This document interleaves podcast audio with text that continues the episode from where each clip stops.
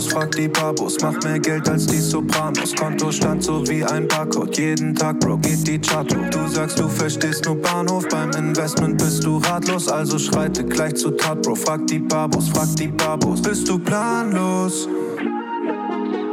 Frag die Babos. Hallo liebe Babos, hallo liebe Barbinas, einen wunderschönen guten Tag zum Investment Podcast der Investment Babos. Äh, wie immer, lieber Endrit, guten Morgen. Michael, guten Morgen. Ja, schöne Grüße hier aus Frankfurt, eigentlich heute aus äh, Neu-Isenburg. Ja, ich habe es jetzt verraten, ich wohne in Neu-Isenburg. Oder habe ich das schon mal verraten in einer Folge, Michael? Ich glaube ich schon. Okay, ich, ich glaube schon, wenn du Stalker hast, können die das immer stärker eingrenzen äh, und die werden dich finden. Ja, ihr seid alle herzlich eingeladen auf einen Kaffee bei dem Investment Barbo Junior zu Hause. Wir können immer wieder gerne über Investmentthemen reden und nur über Investmentthemen. Ja, ähm, Michael, was haben wir heute vor? Ich glaube, wir werden uns mal ein bisschen weit aus dem Fenster lehnen heute über ein Thema reden, was ja vielleicht nicht so ganz zu uns passt, weil wir arbeiten für aktiv gemanagte ja, Investmenthäuser und wir werden heute über diese drei Buchstaben reden. Welche sind diese? Genau. Ja, wir äh, reden über ABS-Systeme. Oh. Nein, äh, wir reden natürlich über äh, ETFs. Ähm, wir haben ja, unsere zweite Folge war ja aktiv versus passiv. Da ging es um die Vor- und Nachteile. Äh, heute geht das äh, bewusst äh, nicht in die Richtung. Äh, wir wollen uns heute wirklich nur mit dem Thema ETFs beschäftigen, äh, weil ich glaube, das haben wir in unserer Folge auch äh, gut oder so gut wie möglich dargestellt. Meiner Meinung nach kann man gerne ETFs in sein Portfolio nehmen. Ich finde dieses religiöse ETFs gut, passiv schlecht, aktiv gut, finde ich sowieso daneben. Du vertrittst ja auch die These, diese Pauschalaussagen sind immer kritisch. Deshalb wollen wir uns heute mal anschauen oder ein paar Tipps geben, wenn ihr ETFs auswählt und wenn ihr in ETFs investieren wollt, worauf müsst ihr da eigentlich achten? Äh, bevor wir aber dazu kommen, äh, lieber Hendrit, äh, ich ja, habe gerade so ein Thema, was mich beschäftigt. Ja, erzähl mal. Ähm, ich ich gucke ja, muss ich gestehen, morgens immer Frühstücksfernsehen oder oft Frühstücksfernsehen. Sat 1 Frühstücksfernsehen, shout out by the way. Das passt immer so gut, weil ich stehe als Erster auf, frühstücke in der Regel, bevor die Kinder aufwachen und sitze dann mit dem Kaffee vom Frühstücksfernsehen. Und natürlich reagiere ich, wenn da Investmentthemen gespielt werden. Und aktuell war wieder ein Investmentthema im Frühstücksfernsehen und der eine oder andere Zuhörer hat das vielleicht mitbekommen. Da gibt es so eine junge Mama, die äh, hat in einem Forum äh, geschaut, äh, was sie für Aktien denn so kaufen könnte, weil sie findet das ganze Thema interessant. Dann hat sie 25.000 Euro in eine Aktie investiert. Also alle Investmentbabos wissen ja schon mal, was wir davon halten, äh, alles in eine Aktie zu investieren. Äh, also da müsste man wirklich sagen, hör mal bitte diesen Podcast äh, aber naja, sie hat 25.000 Euro in eine Aktie investiert, die sie nicht kennt, weil in einem Forum stand, das ist total clever. Was ist passiert? Die hat äh, da, äh, ich glaube, bei Comdirect hat sie gesagt, so, äh, oh, das sind so ungefähr, keine Ahnung, 5000 Aktien, die ich dann dafür kriege, äh, bitte 5000 Aktien. Am nächsten Tag, weil offensichtlich viele Leute viele äh, Foreneinträge lesen, ist die Aktie um irgendwie 2000 Prozent gestiegen. Ja, und dann hat sie sich gewundert, dass äh, die Bank für sie für 600.000 Euro Aktien gekauft hat. Dann hat sie Panik bekommen, weil sie gesehen hat, wie 600.000 Euro, hat natürlich alles verkauft. Äh, weil äh, solche Forengeschichten ähm, in der Regel nicht so nachhaltig sind, äh, ist, sind die Aktien auch direkt eingebrochen. Äh, und lange Rede, kurzer Sinn, sie hat jetzt 380.000 Euro Schulden. also ich lache jetzt, obwohl es eigentlich gar nicht lustig ist. Ähm, aber warum will ich das mit euch besprechen? weil im Frühstücksfernsehen, so gerne ich die Leute habe, wird das jetzt wieder so dargestellt mit, ja, also das ist ja äh, Aktien, ne? dieses Teufelszeug. Ähm, und äh, hat die Bank, äh, muss die das jetzt bezahlen? Ähm, und die Bank äh, hat da jetzt ein paar äh, Schreiben hin und her getauscht, sagt, ja, okay, wir sind da kulanzbereit, aber prinzipiell äh, ist das ja nicht unser Fehler, ja? was man aus ganz vielen Arten und Weisen betrachten kann. Also erstmal, was sagst du dazu, Endre? Findest du, so. äh, ist das so Frühstücksfernsehmaterial? Ja, das, das passt auf jeden Fall sehr gut dazu. Was ich dazu sagen kann, ähm, ja gut, ich habe jetzt zwischendurch äh, ein Lächeln im Gesicht gehabt. Äh, ist jetzt nicht so gemeint, dass ich das gut finde. Ich habe nur deshalb gelächelt äh, und gelacht, weil äh, gestern Abend habe ich mir ein Video von Peter Lynch mal wieder angeschaut Und äh, Peter Lynch dürfte man auch kennen, ein ähm, ehemaliger US-Fondsmanager für den äh, Magellan ja. Fund ich, von ich Fidelity. Äh, der ist nächste Woche im Frühstücksfernsehen. Genau, höchstwahrscheinlich, weil äh, es passt auch ganz gut zum Thema. Der sagt immer wieder, ich wundere mich jedes Mal, wie schnell Menschen mit dem hart erarbeiteten Geld Aktien kaufen, ja, für 10.000, 15.000, 20.000 Euro, ohne verstanden zu haben, was, was diese Aktie überhaupt macht. Aber auf der anderen Seite, wenn Sie einen PC oder einen Laptop kaufen, ja, dann brauchen Sie erstmal ein, zwei, drei, vier Wochen dafür. Ne? um zu gucken, was kann äh, ja dieser Laptop und dieser neue PC, kann es das und dies und das. Also dafür nehmen wir uns gerne die Zeit, aber für eine Aktie, ja, da lassen wir uns sehr, sehr schnell beeinflussen, ob das jetzt im Bus ist, weil man hört, ach, das ist der heiße Aktientipp. Ne? Und da, damit wird man auch schnell reich. Und da investiert man auch sehr, sehr schnell 5, 10 oder in dem Fall 20 oder 25.000 Euro. Und ich finde es schade. Weil genauso ja. muss man auch mit Aktien umgehen. Man muss sogar noch ein bisschen mehr Zeit investieren als ein, zwei, drei Wochen, um mit Bilanzdaten auseinanderzugehen, wirklich mit den Geschäftsmodellen. Und Peter Lynch sagt immer wieder dazu, und ich kann es auch weitergeben, wenn du am Ende des Tages nicht in der Lage bist, das Geschäftsmodell einem Fünfjährigen oder Zehnjährigen in zwei Minuten zu erklären, dann solltest du diese Aktie lieber nicht kaufen. Und das kann ich der lieben Dame auch als Tipp geben. Sie hätte sich erstmal mit dem Geschäftsmodell von dieser Aktie beschäftigen und mal versuchen, weil du sagtest, das ist eine, eine Mutter gewesen, äh, je nachdem wie alt die Kinder sind, ihren Kindern das zu erzählen. Und wenn die Kinder gesagt hätten, Mama, ich verstehe nicht, was diese Firma macht, dann das ist ein Indikator, um diese Aktie nicht zu kaufen. Ja, die äh, Kinder waren noch klein und die äh, Aktie ist ein, äh, eine Firma aus der Pharmaindustrie, mhm. Äh, aber natürlich ein Penny Stock. Ja, weil ihr könnt euch denken, dass eine Aktie wie Pfizer, auch wenn die morgen ein Medikament haben, äh, was Corona eliminiert für immer und ewig, wird die Aktie nicht um 3000 Prozent steigen an einem Tag. Ja, also das ist, äh, also erstmal, so, eine, so ein massiver Anstieg kann nur passieren, wenn wir von wirklich Minifirmen reden.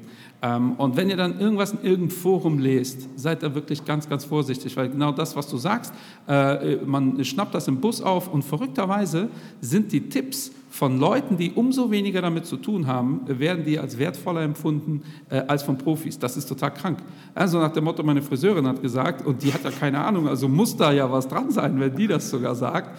Äh, wenn der äh, Berater oder der Banker oder wer auch immer einen Tipp gibt, dann, ja, ja, der hat irgendwelche Interessen, der will mich als Kunden gewinnen. Ja, wo ich mal sage, ist das denn schlimm, dass er sich als Kunde gewinnt, wenn er einen Plan hat? Ne? Ähm, also da schon mal, das ist schon mal wirklich ganz, ganz vorsichtig. Das geht auch in die Richtung unserer GameStop-Folge. Das habe ich ja ganz stark kritisiert, äh, weil genau das, was ihr jetzt passiert ist, ist mit dem Thema GameStop hunderten Menschen passiert. Ja, Hunderten, die sind nur nicht in der, äh, im Fernsehen gelandet, aber genau das war ja meine Kritik bei GameStop, ja, dass die, die zu spät da reinkommen, alle in die Röhre gucken. Ähm, jetzt zum Thema Bank. Normalerweise muss die Bank schon checken, hat die Person überhaupt so viel Geld? Also glaube ich nicht, dass die, deshalb können wir das auch belächeln, weil ich glaube, äh, ich bin mir sicher, die wird nicht auf diesen äh, 360.000 Euro sitzen bleiben. Aber das, was sie gemacht hat, das passiert in Deutschland täglich, ja? nicht in der Summe. Aber wenn ihr eine Einzelaktie kauft, dann ist es schon wichtig, dass ihr da ein Limit angebt.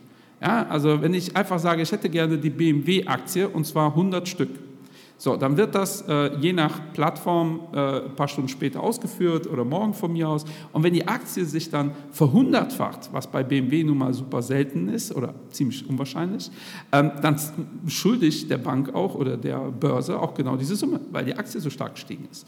Deshalb kann man ein Limit setzen und sagen, ich kaufe die für den und den Preis maximal. Und das hat es halt nicht gemacht. Und da sind wir schon beim Thema, was Endrit gesagt hat, was auch gut zu ETFs passt und gut generell zu dem Thema Investment.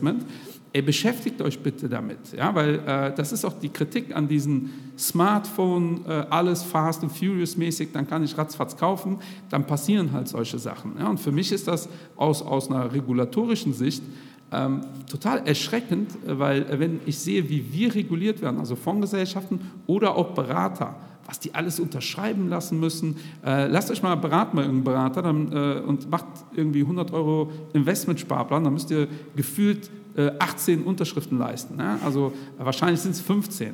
Ähm, und bei so einer App geht das ratzfatz ähm, und dann denkt man, dann kann ja nichts passieren. Also beschäftigt euch mit den Themen, das gilt auch für ETFs. Wenn ihr ETFs kaufen wollt, beschäftigt euch damit. Wenn ihr ähm, aktive Strategien wollt, beschäftigt euch damit. Wenn ihr einen Berater habt, müsst ihr euch weniger beschäftigen, aber auch dann beschäftigt euch mit dem Berater und mit dem, was er anbietet, warum macht er das, wieso und weshalb. Also immer Big Picture. Ähm, und eigentlich seid ihr sowieso der falsche Ansprechpartner, weil indem ihr uns zuhört, beweist ihr ja schon, dass ihr euch damit beschäftigt. So, und das ist halt, das ist das Ärgerliche diese äh, äh, Mamis, ja, also, und das soll jetzt nicht sexistisch klingen, ich beziehe mich auf diese Frau in diesen Einspieler, ähm, die erreichen wir ja eh nicht. Ja. ja. weil die dachte sich dann, oh ja, äh, das ist ja gerade so in aller Munde, dann google ich ein bisschen oder ich bin auf Facebook.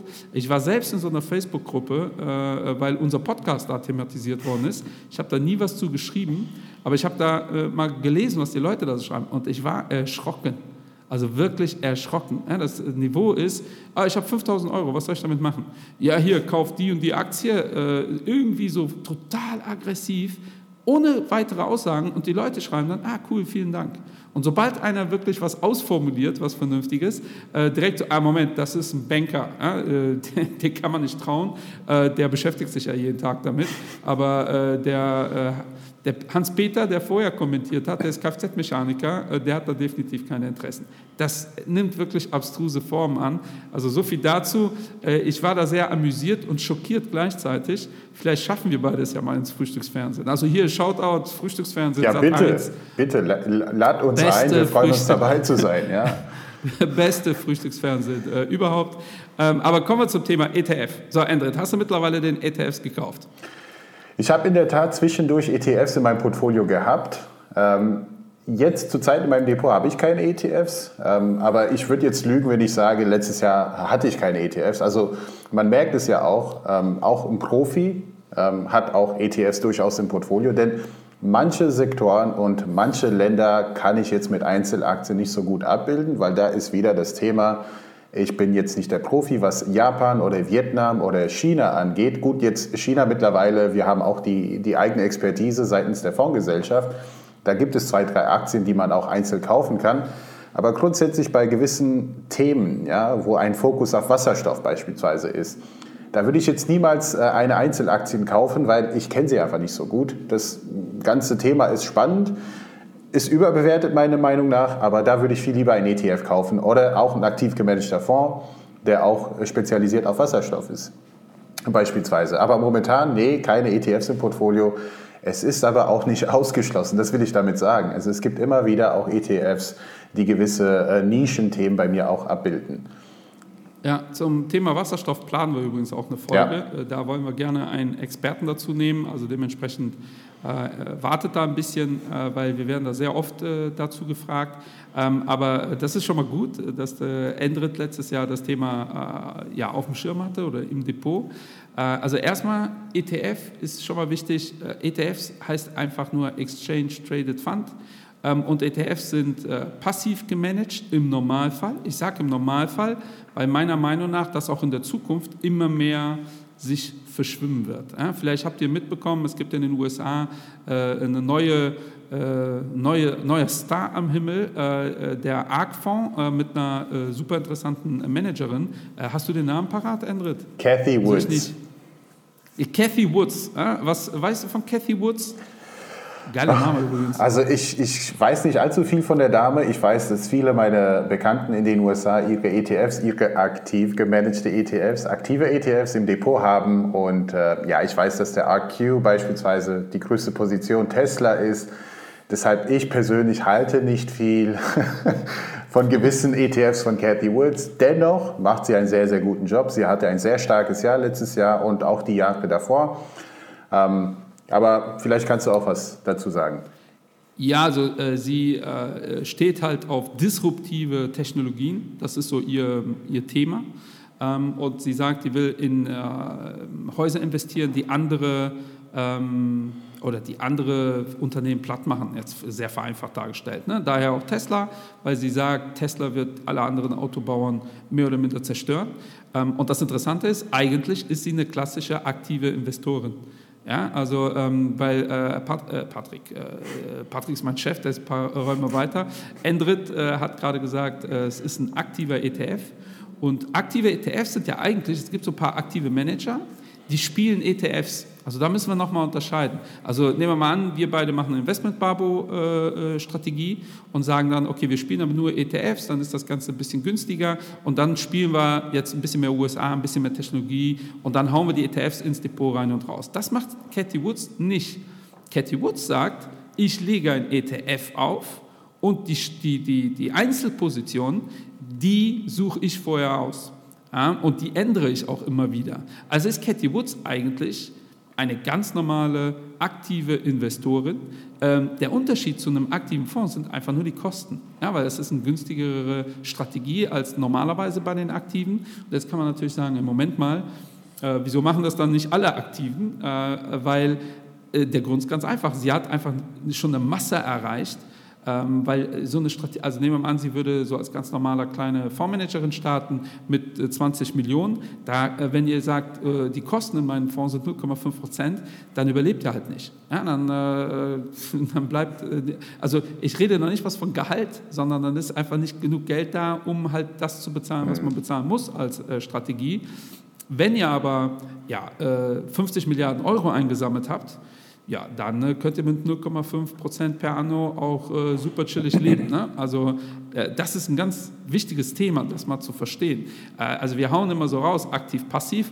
Ich kann gar nicht ausschließen und ändert auch nicht, dass wenn wir jetzt extrem wachsen, und in den nächsten fünf Jahren 50 Milliarden Euro einsammeln, kann ich gar nicht ausschließen, dass wir in fünf Jahren uns auch äh, passive äh, Investoren nennen, weil wir einfach günstiger geworden sind ähm, und wir machen weiterhin das wie, wie bisher.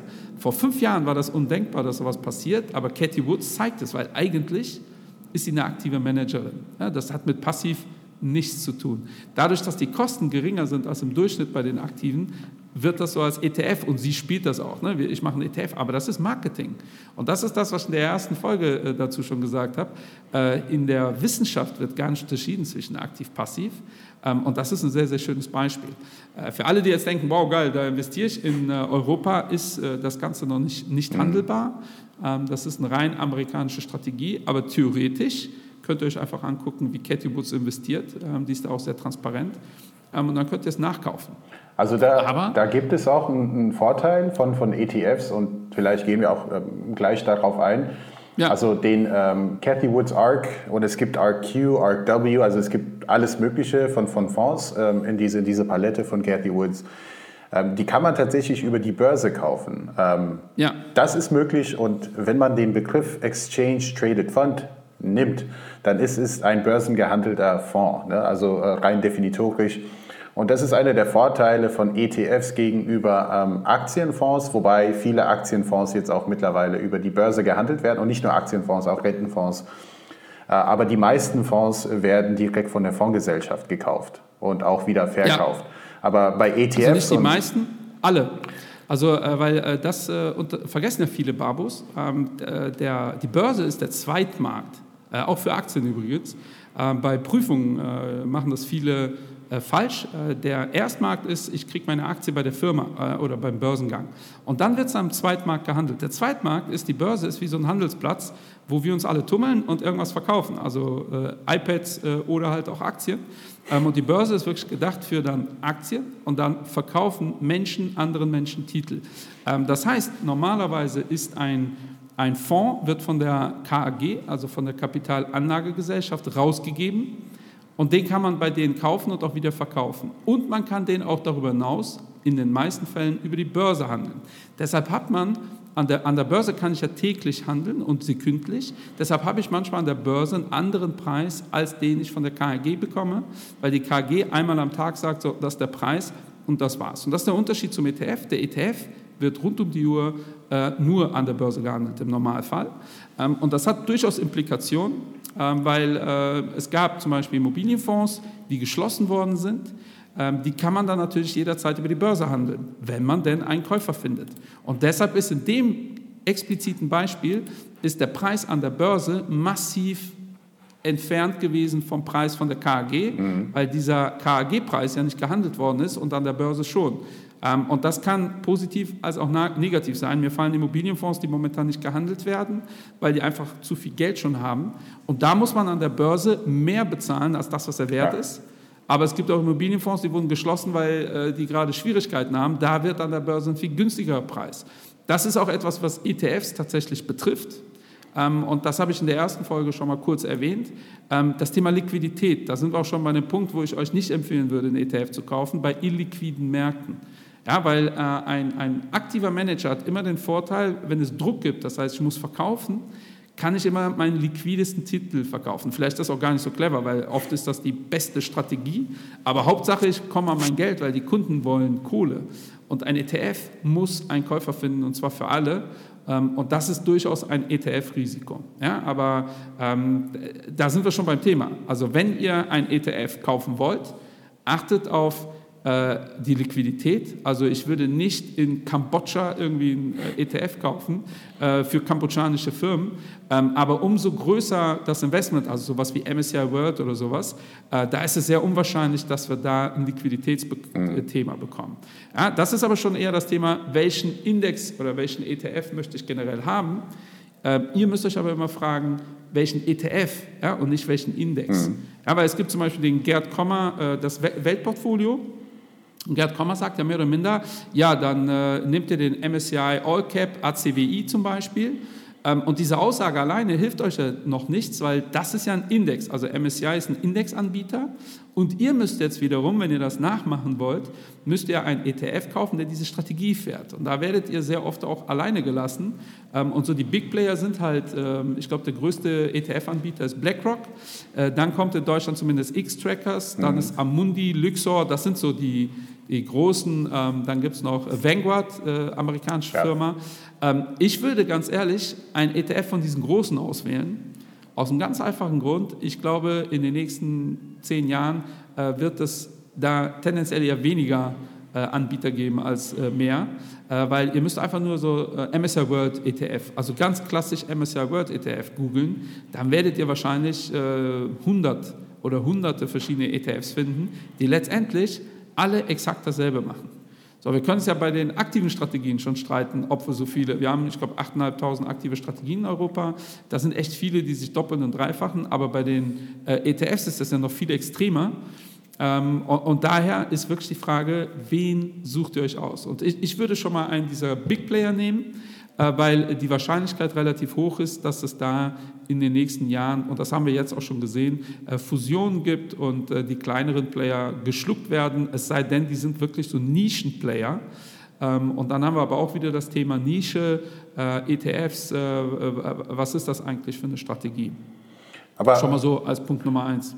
ich hätte jetzt mal eine Frage zu den zwei ähm, Arten von ETFs und es gibt synthetische und physisch replizier, äh, replizierbare oder replizierte äh, ETFs. Äh, vielleicht können wir einfach mal ganz kurz auf diesen Punkt eingehen. Also physisch replizierbar bedeutet, wie ich das jetzt verstanden habe, es gibt einen Index, sei es jetzt der DAX 30 hier in Deutschland und diese ETF kauft eins zu eins die Gewichtung und diese Titel, wie sie im DAX stehen. Ja, und, das physisch. Genau. Und dann der, der synthetische ETF arbeitet mit Swaps, also hat dann quasi ja. diese, diese Aktien gar nicht im Portfolio. Aber wie, wie funktioniert das und was sind die Risiken dabei? Ja, also. Ähm, Oder was sind auch die Vorteile? Ja, erstmal gibt es äh, auch mittlerweile alle äh, Twitter-Dinger. Es gibt auch physische, die dann nicht alle äh, Titel kaufen. Da gibt es auch immer ganz äh, heiße Begriffe für. Aber letztendlich ist für euch wichtig, dass ihr den Unterschied versteht. Weil das ist ja genau das Thema. Nehmen wir mal an, ihr wollt diesen MSCI ACWI. Äh, da müsst ihr erstmal googeln äh, oder äh, herausfinden, welche Company. Dann habt ihr tausend verschiedene Angebote. Dann ist ähm, ein Kriterium, und das kann man ganz schnell abarbeiten, das Thema Kosten. Ja, also wenn ihr zehn Strategien habt, die alle dasselbe machen, ja, dann würde ich die günstigste nehmen. Ja, und so ein MSCI All-Cap-Ding kostet irgendwas zwischen 0,1 und 0,3. Alles, was teurer ist, also per anno, alles, was teurer ist, würde ich schon mal eliminieren. Dann ist die nächste Frage, die ihr euch beantworten müsst, genau das, was Endrit gerade gesagt hat. Möchte ich eine physische oder eine, einen synthetischen äh, ETF? Physisch, genau wie Endrit gesagt hat, da liegen die Aktien.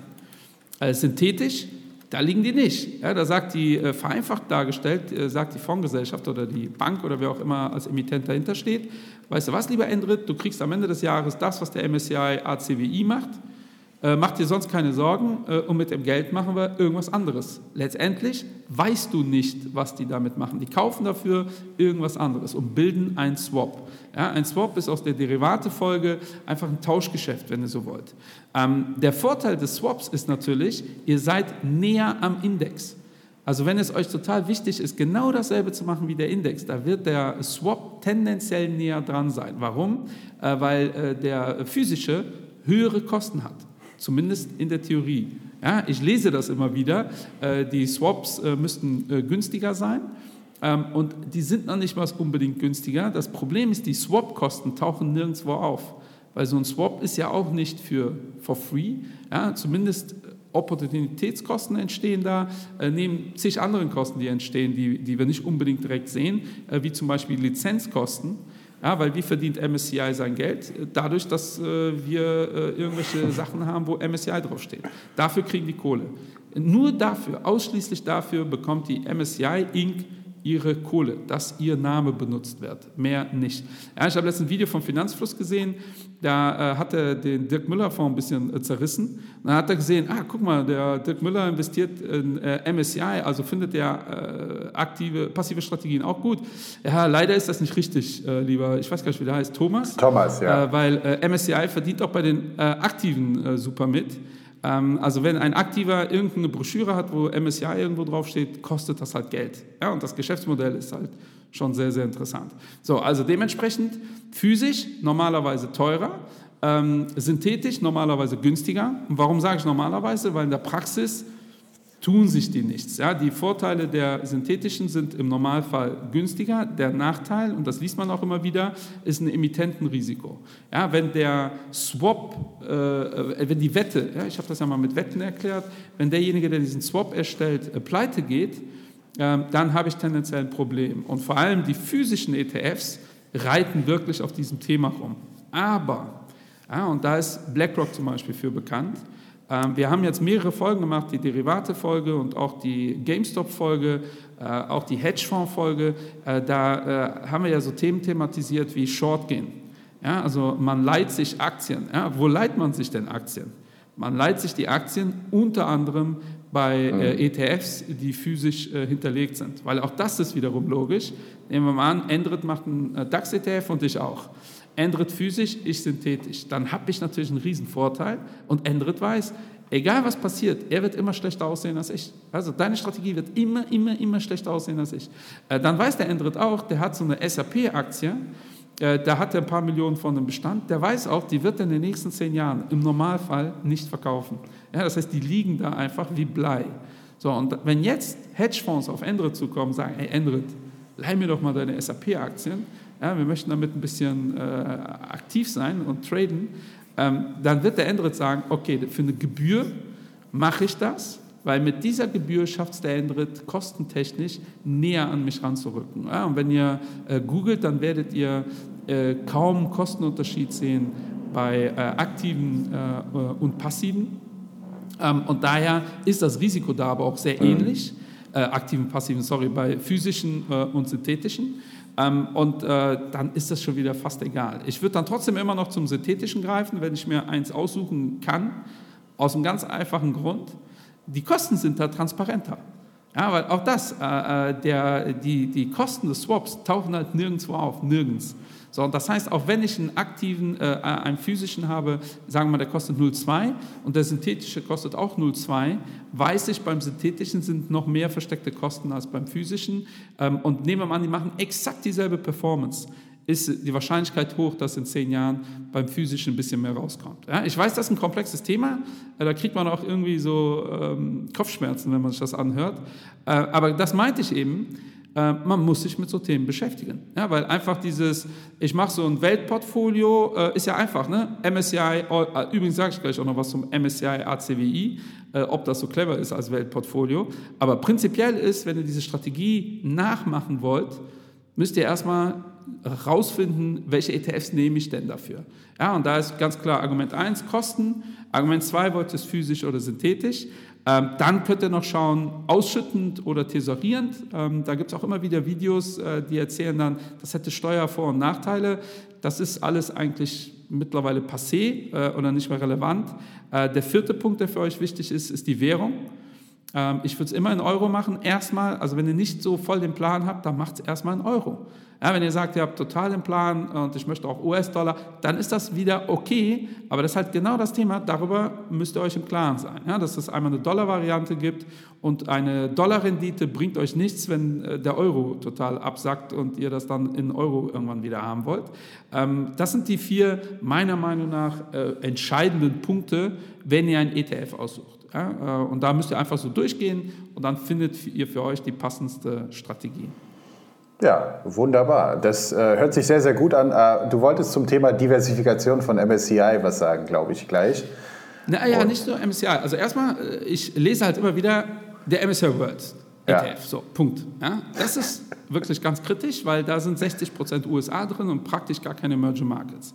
Äh, und der Gerd Kommer sagt in seinem Weltportfolio zu Recht, oh, das ist vielleicht ein bisschen zu viel USA, dann nimmt doch den MSCI ACWI. Ja? Mhm. Und der MSCI ACWI ist ein bisschen besser diversifiziert, aber immer noch nicht gut. Deshalb verstehe ich auch nicht, warum der Gerd Kommer so ein MSCI-Fetisch hat, äh, weil es gibt ganz viele Indexanbieter. Ja? Also Lipper, äh, um in Deutschland zu bleiben, äh, aber Vanguard, Vanguard hat zum Beispiel Vanguard World Bruttosozialprodukt, irgendwie sowas. Mhm, mhm, also wir, wir vermitteln ja keine ETFs und wir wollen auch hier keine Anlageempfehlungen aussprechen. aber wenn ihr sagt, ihr wollt die Welt abbilden, da macht es Sinn, dass ihr ein, ein, ein, ein ETF euch aussucht, der wirklich die Welt auch so abbildet, wie sie ist. Ähm, und das wäre dann der, äh, äh, von Vanguard gibt es tatsächlich so ein Bruttosozialprodukt-ETF. Dann habt ihr USA gerade mal mit äh, 20 bis 25 Prozent gewichtet, weil mehr machen die halt nicht aus. China habt ihr dann genauso stark gewichtet. Und im MSCI World habt ihr China so gut wie gar nicht drin. Und da machen es sich viele ETF-Anbieter oder ähm, äh, Player einfach und sagen, ach, mich doch den MSCI World und den MSCI Emerging Market. Ähm, aber das ist halt nicht wirklich vernünftig diversifiziert. Also geht schon mal weg von, dieser, von diesem Fokus auf morgen MSCI. Weil MSCI ist eine Firma, die verdient Geld, dass andere ihren Namen benutzen. Mehr nicht. Ja, ich höre immer wieder, ja, der MSCI World sind die 1600 größten Firmen der Welt. Das ist Quatsch. Die machen dann irgendwelche Meetings und machen sich Gedanken, so, jetzt äh, nehmen wir die Firma rein, die Firma raus. Es gibt dann auch durchaus Kriterien. Aber bei äh, MSCI habt ihr tendenziell sehr stark USA drin, weil MSCI kommt von der Firma Morgan Stanley. Mittlerweile ist das eine eigenständige Firma, das sind Amerikaner und ihr wisst, wie die Welt aussieht. Ja, Vanguard sind auch Amerikaner, ähm, aber die gehen in meinen Augen da äh, ein bisschen besser vor und bieten auch, das ist auch ein ETF-Anbieter, das ist wiederum eine ganz andere äh, Schere oder eine ganz andere Company als MSCI. MSCI lebt nur davon, Lizenzgebühren zu kassieren. Mehr nicht. So, und dann haben die eine Marketingabteilung und dann überlegen die sich, welche Indizes müssen wir aufbauen, dass wir möglichst oft mhm. genannt und erwähnt werden. Das ist denen ihr Ziel. So, und daher ist so eine Bruttosozialproduktgeschichte für die auch gar nicht so interessant. Und vielleicht gibt es sogar ein MSCI Bruttosozial, ein Produkt, was das eins zu eins spiegelt, äh, weil in den letzten zehn Jahren ist halt USA so gut gelaufen. Deshalb sind so MSCI World Sachen so beliebt. Ähm, aber da müsst ihr wirklich ein bisschen cleverer sein, äh, weil ihr investiert nicht für die letzten zehn Jahre, sondern für die nächsten zehn Jahre. Mhm. Ja, und daher äh, ein bisschen mitdenken. Äh, übrigens, ich habe jetzt Gerd Kommer ein paar Mal erwähnt. Gerd Kommer hat da mehrere Weltportfolios. der hat einmal das ganz Einfache, da sagt der MSCI All Cap. dann macht er es dann immer komplizierter und sagt, dann nehmt gerne auch Faktormodelle dazu ja, oder Smart Beta Strategien. Ähm, und das finde ich super interessant, weil es gibt ETFs, da legt der Fokus auf gewisse Strategien. Also zum Beispiel kleine Unternehmen, die sind dann stärker äh, angewählt. Oder ihr habt den MSCI World und der investiert halt stärker in Firmen, die äh, eine hohe Dividende ausschütten. Oder stärker in Firmen oder investiert nur in Firmen, die ESG, also nachhaltiger sind als die anderen. Und das finde ich ganz interessant, weil, weil das ist ja ein aktiver Eingriff in diese äh, passive Welt. Äh, meiner Meinung nach widerspricht sich äh, Komma dann dadurch, äh, weil er erstmal jahrelang erzählt hat, äh, passiv, passiv, passiv, es macht gar keinen Sinn, haltet die Welt Mhm. Ähm, und ich habe das, glaube ich, in irgendeiner Folge schon mal gesagt, das kommt ja vom CAPM-Modell. Ja, und laut diesem CAPM-Modell müssten wir alle die Welt halten, also das, die Welt aller Bruttosozialprodukt und das kombinieren nach unserem Gusto mit, äh, mit, einer, mit einer sicheren Anlage. Das heißt, die, die Schisser äh, haben dann nur 10% der Welt und, und dann haben sie 90% ähm, äh, Festgeld oder was auch immer. Und die mutigeren äh, können mehr machen und die total risikoaffinen äh, nehmen sogar einen Kredit auf. Das ist so die Theorie. Äh, und daraus hat er jetzt mittlerweile gemacht, ja, dann nehmt doch noch ETFs äh, im Bereich Dividenden oder diese Faktormodelle. Äh, übrigens, ich, find, ich bin da überhaupt nicht dagegen. Ich finde, wenn ihr da Bock drauf habt, beschäftigt euch mit den Themen, schaut euch an, wie ist eure Risikoeinstellung ähm, und dann sucht euch die passenden ETFs raus. Und heute ging es eigentlich eher darum, welche ETFs wählt ihr denn aus? Und wir werden jetzt keine Namen nennen, das ist ein ETF, der gut ist, zumal da gefühlt auch jede Woche neue rauskommen ähm, und dementsprechend ihr da, so hart es ist, einfach up-to-date sein müsst. Das ist aber das Gute an ETFs, die sind so günstig, dass ihr die auch ganz entspannt dann tauschen könnt, wenn ihr merkt. Ja, ja. Wobei ich, ich, ich, will auch zwei Punkte verlieren, ganz schnell zu dem Thema ähm, Diversifikation und Transparenz, denn man sagt ja auch, ETFs sind diversifiziert als ob ähm, Aktienfonds es nicht sind, okay, wie auch immer. Und ich glaube, es geht viel mehr darum, dass man ein MSCI meistens als Beispiel nimmt, also den klassischen MSCI-Index, wo 1598 Titel, glaube ich, drin sind. Und äh, dann komme ich zum Thema Transparenz. Gut, ähm, auch Aktienfonds, Rentenfonds, Mischfonds, was auch immer, haben auch einen Jahresabschluss, wo man mindestens einmal im Jahr auch sehen kann, welche Aktien drin sind. Ja, das ist jetzt ähm, Deutschland. In den USA passiert das quartalsweise, dass man auch sehen kann, äh, bei den meisten Portfolios, was wurde gekauft und verkauft. Aber hier einmal im Jahr hat man die Möglichkeit in Deutschland diese Transparenz äh, zu sehen, also wirklich das volle Portfolio bei ETFs und Fonds, Aktienfonds beispielsweise. Aber dann mal ganz ernst, also wenn es wirklich um das Thema Transparenz und Diversifikation geht, also wer hat wirklich die Zeit, sich mit 1600 Aktien zu beschäftigen? Ja, da müssen wir einfach mal hier realistisch bleiben und sagen, die meisten, die ein ETF kaufen, ja, sowas wie ähm, der MSCI World, haben gar keine Ahnung, was im Portfolio ist. Abgesehen mal davon, ähm, dass ähm, auch die Länderdiversifikation ziemlich einseitig ist, das muss man auch dazu sagen. Aber dass man sich mit 1600 Aktien beschäftigt hat, also das glaube ich nicht. Ne? Das glaube ich auch ja, die meisten Fondsmanager nicht, erstens. Gen genau da sagt der Gerd Kommer, das äh, wollen diese Investoren noch nicht. Äh, die aber wollen da, den da, Markt halten. Aber da kommen wir wieder auf den Punkt, was wir am Anfang angesprochen haben. Liebe Leute, so funktioniert Investment nicht. Sachen zu kaufen, die man nicht versteht, hm, das ist ein Recipe für Disaster. Ne? Das ist, was ich euch mich auf, auf den Weg geben kann mit einem ähm, Aktienfondsmanager und am Ende des Tages, wir arbeiten hier für, für Aktienhäuser, äh, will jetzt nicht allzu viel Werbung dafür machen, aber man hat immer wieder die Möglichkeit, hier mit uns zu reden und zu fragen, warum habt ihr das gemacht und dies gemacht, weil wir treffen Entscheidungen aktiv und natürlich liegen wir nicht immer richtig. Aber wir haben immer wieder die Möglichkeit, hier die Notbremse zu ziehen, auch in Zeiten von, von, von Krisen wo wir sagen können, ja, ähm, auch das Thema der Liquidität ist uns wichtig. Wie Michael schon sagte, äh, wir können auch manche etwas äh, größere gewichtete Aktien in ähm, ja, Large Caps verkaufen, um Liquidität zu verschaffen. Und bei ja, manchen also ETFs wie Small Caps beispielsweise kann das recht gefährlich sein. Ähm, mhm. Ich habe mir mal die Performance von dem SDAX und SDAX ETF äh, mir angeschaut über die letzten fünf Jahre. Und obwohl die Kosten hier niedrig sind, also die Performance, die ich verpasse, ja, aufgrund der Churning-Kosten, weil diese ETF muss letztendlich physisch abbilden, was in dem S-DAX passiert. Das heißt, bei illiquideren Titeln, wenn man Aktien verkaufen muss, dann ist man gezwungen, diese meistens zu einem noch günstigeren Preis als am Aktienmarkt zu verkaufen. Und das ist letztendlich der 2% per annum Unterschied über die letzten fünf Jahre zwischen dem S-DAX und dem S-DAX ETF. Das obwohl, die, obwohl, die Kosten, ja, obwohl die Kosten bei 0,3 sind. Also man, ja. man denkt immer nur an Kosten, aber am Ende des Tages interessiert mich die Performance. Ja, also aber das ist ein super Beispiel. Ähm, ich äh, bin auch äh, da anders als du äh, übrigens gepolt. Ich finde, wenn jemand sagt, er möchte Markt halten, ist das okay. Da muss er sich auch nicht damit beschäftigen, was im Markt drin ist. Weil wichtig ist, langfristig wird der Markt überleben und langfristig wird der Markt eine Rendite erzielen, die gut ist. Aber wenn ihr sagt, ihr möchtet den Markt halten, dann haltet doch bitte den Markt. Mhm. Und da hat der MSCI einfach, das ist nicht der Markt. Und das ist das, wo ich halt äh, so säuerlich werde. Äh, wenn ihr sagt, ich möchte aber ähm, äh, so ein paar Faktoren mit einbauen, ist das auch okay. Dann müsst ihr euch aber mit den Faktoren beschäftigen. Also ihr könnt nicht sagen, ich baue so Faktormodelle ein, also so Faktor-ETFs, aber keine Ahnung, was äh, Small Cap und so, habe ich mich nie. Da, ey, das nicht.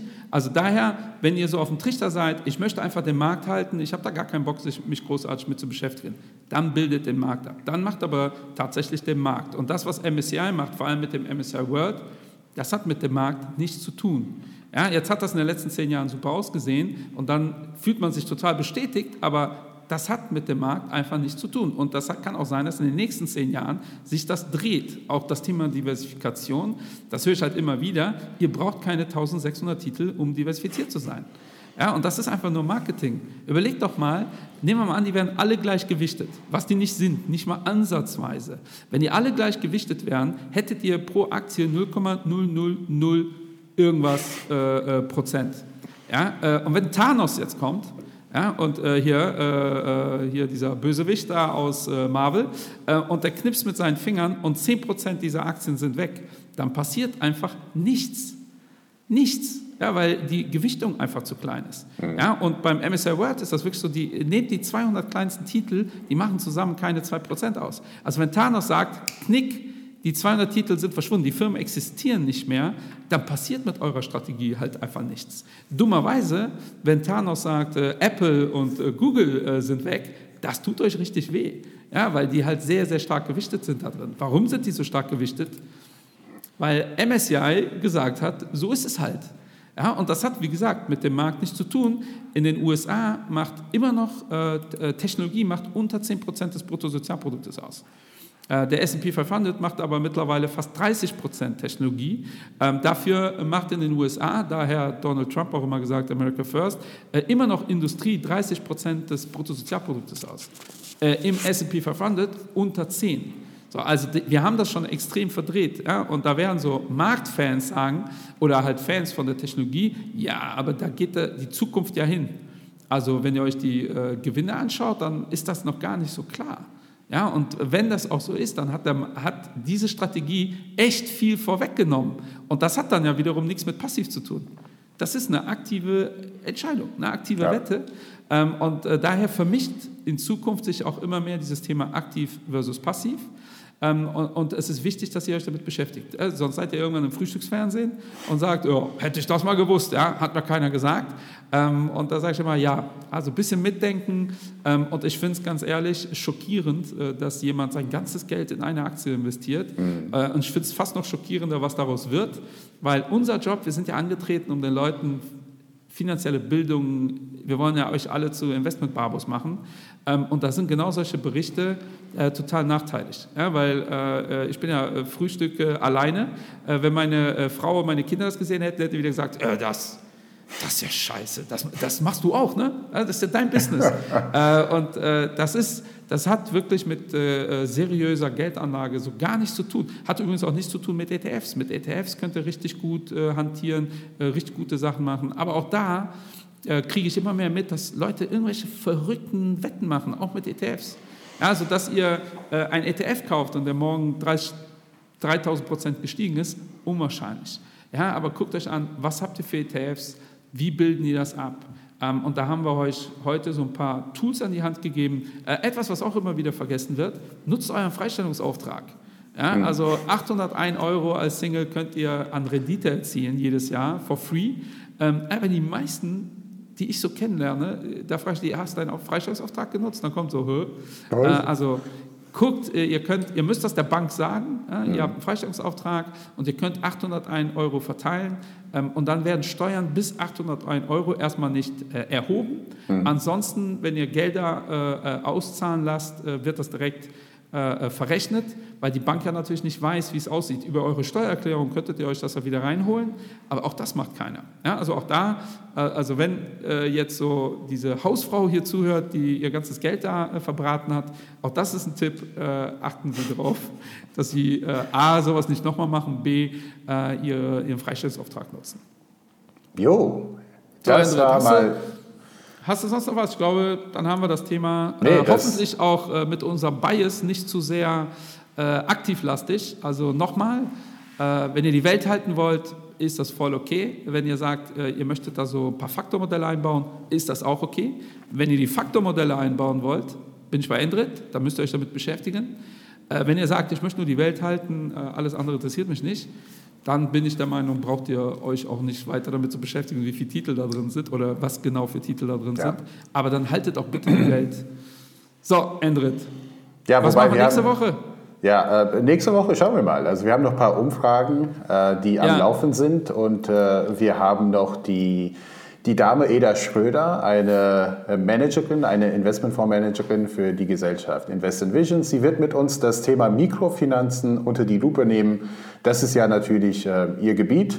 Da ist sie jetzt ja, seit Jahren sagen, erfolgreich. Sie ist die, die, die. Mikrofinanzexpertin. Also da sind wir sehr stolz drauf. Ja. Äh, da, äh, äh, wir, ich habe eine Umfrage gemacht oder wir haben eine Umfrage gemacht und euch interessiert das Thema. Äh, das wird da sein, äh, machen wir. Wir haben jetzt geplant, das Thema Immobilien, kommen sehr viele Anfragen, da werden wir ein bisschen was machen. Also wir freuen uns weiterhin über euer Feedback, äh, immer her damit. Äh, wir kriegen immer mehr Feedback, äh, auch äh, so ganz detaillierte Sachen, was ihr macht, wie ihr es macht. Das finden wir ganz großartig. Wir sind nicht davon genervt oder so. Immer her damit. Ich bedanke mich fürs Zuhören, verabschiede mich. Endrit, du hast die letzten Worte. Jawohl, du hast gesagt, die Welt zu halten. Ja, die Welt zu halten ist doch schwierig. Das haben viele Leute, glaube ich, in der Geschichte der Menschheit auch festgestellt. Aber hey, wenn das das Ziel sein sollte, dann haltet auch die Volatilität bitte aus, bleibt langfristig investiert. Das ist auf jeden Fall das A und O des, der Geldanlage, Geduld und Zeit. Ähm, eine Sache gibt es noch zum Schluss. Wir sind immer noch für den Deutschen Podcasterpreis nominiert worden. Und der letzte Tag, an dem Sie für uns auch abstimmen können, ist der 18.04. Das ist der Sonntag und unsere Folge kommt am Freitag raus. Also insofern habt ihr noch zwei Tage Zeit für uns abzustimmen. Wir freuen uns. Das war es auch von meiner Seite. Bleibt alle gesund und bis zur nächsten Folge Investment Barbos signing out. So wie ein Barcode, jeden Tag, Bro, geht die Chart Du sagst, du verstehst nur Bahnhof, beim Investment bist du ratlos, also schreite gleich zu Tat, Bro. Frag die Barbos, frag die Barbos, bist du planlos? Frag die Barbos.